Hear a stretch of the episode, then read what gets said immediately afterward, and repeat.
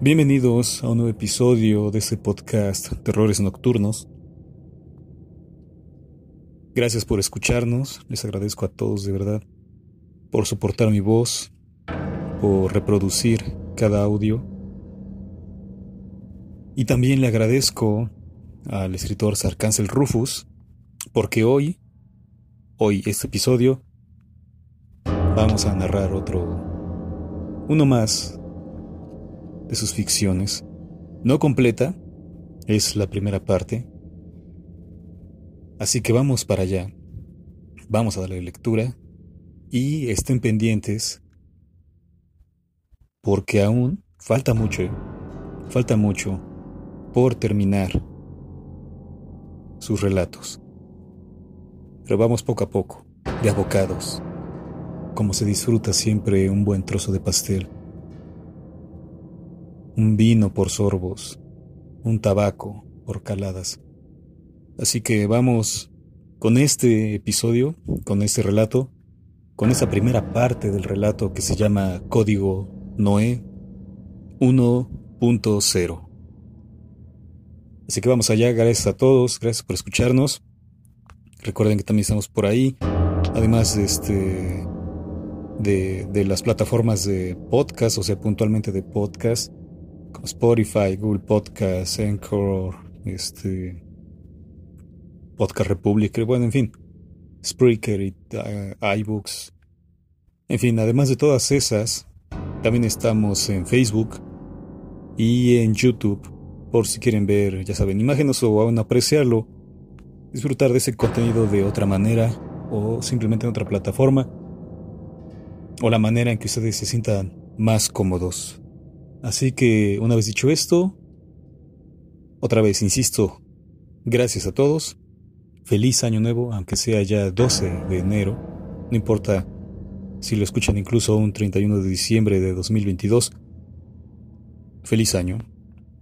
Y vamos con Código Noé 1.0. Y allí estaba, maquillándose como siempre su piel blanca la remataban esos labios rojos sangre y sus ojos. Ojos verdes que hacían que la piel de cualquier hombre se pusiera de gallina por la belleza que desprendían. Su cabello, aunque teñido y alisado, era el sumum de la perfección. ¡Qué brillo! Cabellos merecedores de sus cuidados frente al tocado de su habitación. Pero, ¿Qué narices hay en la puerta? Noé se giró bruscamente con el susto, empuñando el cepillo con fuerza. Le había parecido percibir una sombra negra.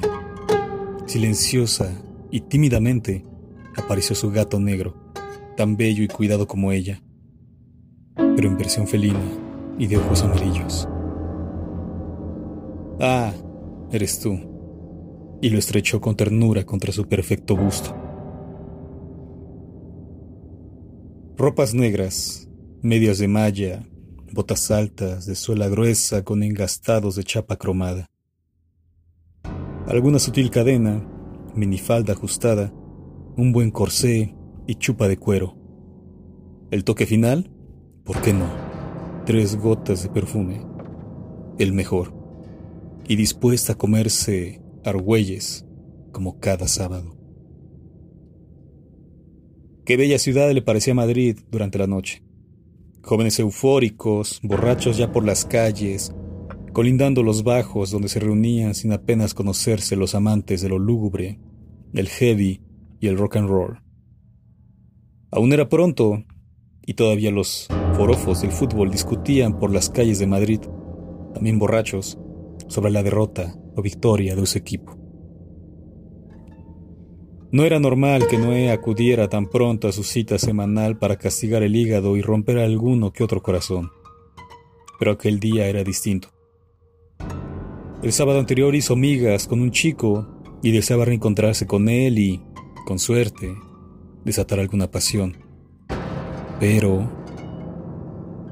A veces Noé se distraía, como en aquel momento, al acudir por su camino de costumbre, estaba atravesando un callejón y no se dio cuenta de que hinchas de un equipo bebían cerveza a la salida mientras despotricaban sobre su pérdida. Al percatarse, la joven paró en seco, lo que provocó que sus múltiples avalorios metálicos resonaran con gran estruendo. Craso error. Uno de los hinchas con bufanda de su equipo se dio cuenta de la presencia de la joven que, aunque tenuamente iluminada, se transformó en una diana en medio de la oscuridad debido a la especial luz que reflejaba su blanca piel.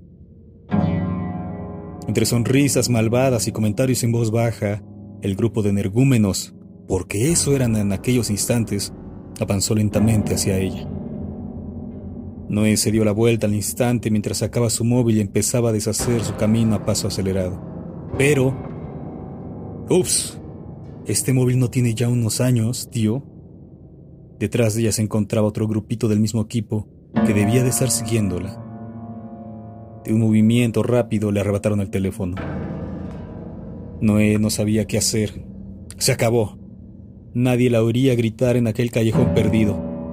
Tardarían demasiado en encontrarla si aquellos chicos la agredían. Su cuerpo reaccionó de golpe y arrancó a correr. Pero dos pasos más allá, uno de los trogloditas la sujetó del brazo y le dio un tirón, arrastrándola hacia los suyos. Cabezas rapadas. Lo que faltaba.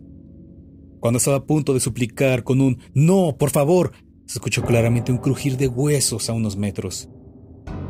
Todo volvió entonces al silencio y las cabezas rapadas miraron a su alrededor. Tenuamente iluminado, un charco de sangre brotaba de un amasijo de lo que parecía carne, huesos y una bufanda del equipo perdedor. Un grito ahogado, seguido de otro crujir de huesos, se extendió por la oscuridad del callejón. Así, uno tras otro. Por arriba, por debajo, todos aquellos burdos neandertales eran atacados por una cosa que se camuflaba sin emitir ruido, más negra que el averno. Un tirón desplazó al captor de Noé y a un par de metros de ella, y se oyó de nuevo un terrible crujido. Finas salpicaduras de sangre y un chorretón de rezos que parecían orgánicos regó la pared frente a la chica. Todo acabó en pocos segundos, y Noé ya no podía ni respirar. Directamente no podía ni pensar.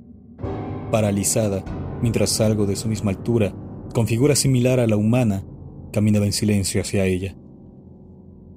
La luz de las lejanas farolas que iluminaban en inglete el callejón revelaron dos pies y espinillas que pretendían ser copias humanas. Pero aquellas piernas carecían de piel. Eran músculos negros y opacos, pero no sangrantes y de tendones que parecen artificiales. Lo único que se distinguía en otro color era un logotipo en forma de cangrejo rojo estampado en el talón junto a una marca.